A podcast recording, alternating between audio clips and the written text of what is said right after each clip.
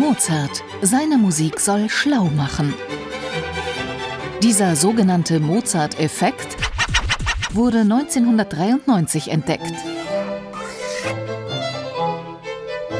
Und zwar so. College-Studierende bekamen zehn Minuten lang etwas Bestimmtes zu hören. Entweder nichts oder Entspannungsanleitungen. Atmen Sie ruhig aus. Oder diese Klaviersonate von Mozart.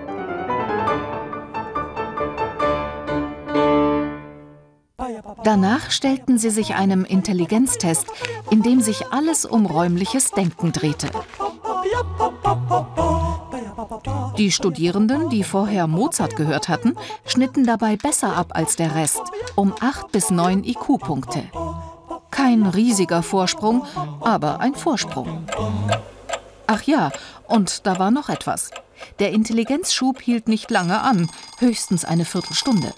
Dann war er weg.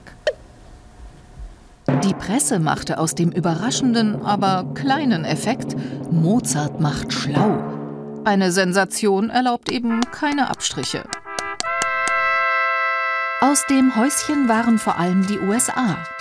Die Bundesstaaten Georgia und Tennessee beschenkten jedes Neugeborene mit einer Mozart-CD und in Florida war in Kindergärten täglich eine Stunde Mozart zu hören.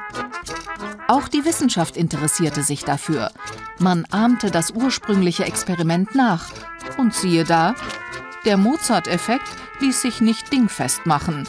Mal zeigte er sich, mal zeigte er sich nicht.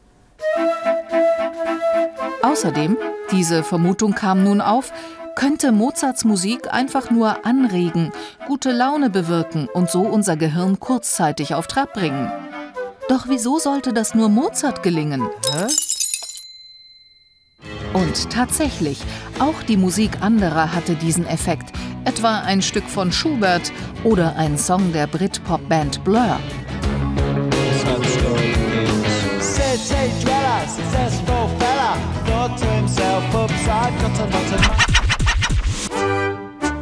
Das allein Mozart intelligenter macht und das auf Dauer, ist also nichts weiter als ein Mythos. Die spannende Frage dahinter aber bleibt, was macht Musik mit unserem Gehirn?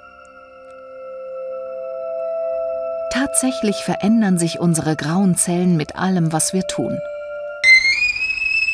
Also auch, wenn wir Musik hören oder noch besser selbst Musik machen.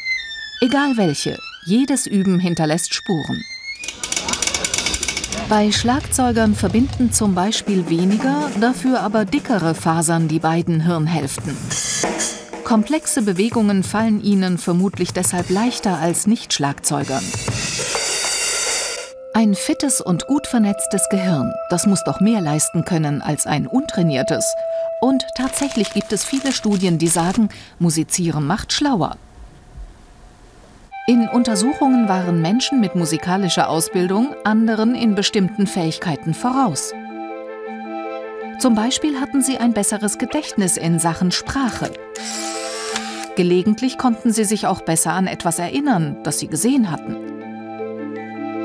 Vor allem musizierende Kinder zeigten eine bessere Gedächtnisleistung und waren sogar in Intelligenztests erfolgreicher, ein Jahr Musikunterricht vorausgesetzt. Das Problem dabei, selbst wenn Musizieren und bessere IQ-Werte zusammentreffen, lässt sich damit noch nicht auf eine Ursächlichkeit schließen. Meint, wenn jemand Geige spielt und ein Genie in Physik ist, heißt das nicht, dass er ein Genie in Physik ist, weil er Geige spielt.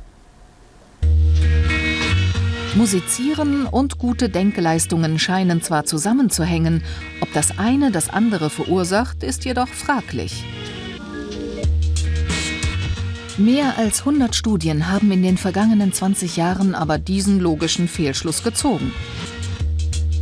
Zwar lässt sich das Gehirn ähnlich wie ein Muskel trainieren, trotzdem lässt sich Gelerntes nicht einfach auf andere Bereiche übertragen. Je weiter entfernt zwei Fertigkeiten voneinander sind, umso unwahrscheinlicher, dass die eine von der anderen profitiert. Wer also fleißig am Klavier übt, wird sehr wahrscheinlich besser im Klavier spielen. Dass man dank der Klavierstunden auch besser Differentialgleichungen lösen kann, ist aber eher unwahrscheinlich. Ein Instrument zu lernen lohnt sich trotzdem. Denn wer das tut, bemerkt irgendwann, wenn ich übe, werde ich besser. Das kann das Selbstbewusstsein stärken und Lust auf mehr Lernen machen. Macht Musik nun intelligenter? Diese Frage lässt sich nicht eindeutig beantworten. Doch Intelligenz hin oder her. Musik ist ein Schatz. Und diesen Schatz sollten wir uns bewahren, egal ob Mozart oder Hip-Hop.